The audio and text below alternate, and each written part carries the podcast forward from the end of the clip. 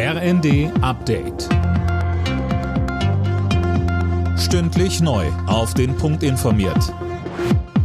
Ich bin Colin Mock. Guten Morgen. Die Hamas-Terroristen haben weitere Geiseln freigelassen.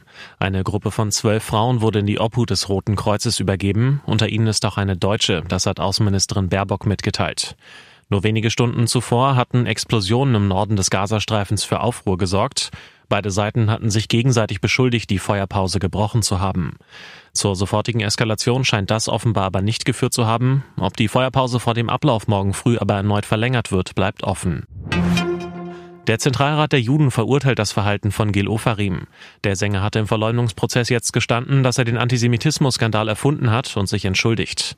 Ofarim hatte einen Leipziger Hotelmanager beschuldigt, ihn wegen einer David-Sternkette abgewiesen zu haben. Wie geht's weiter beim Staatshaushalt fürs kommende Jahr? Darüber beraten Spitzenvertreter der Ampel heute Abend im Kanzleramt. Geplant ist demnach ein freier Meinungsaustausch. Es könnte aber auch nochmal um die Schuldenbremse gehen. Während sich die FDP gegen eine Reform ausspricht, sind SPD und Grüne dafür. Auch Christian Kastrop von der FU Berlin sieht beim Thema Schuldenbremse Möglichkeiten. Er sagte im ZDF, zum einen könnte man sich überlegen, ob dieser berühmte Spielraum von 0,35 strukturelles Defizit, der ist damals politisch verhandelt worden 2009, den könnte man natürlich auch verändern. Das wäre eine Möglichkeit. Und dann entstehen natürlich auch für die Transformation notwendige Spielräume. RB Leipzig hat in der Champions League eine Niederlage kassiert. Die Leipziger unterlagen Manchester City mit 2 zu 3, stehen aber sicher im Achtelfinale. Außerdem hat Borussia Dortmund gegen die AC Mailand mit 3 zu 1 gewonnen. Der BVB hat damit auch das Achtelfinalticket gelöst.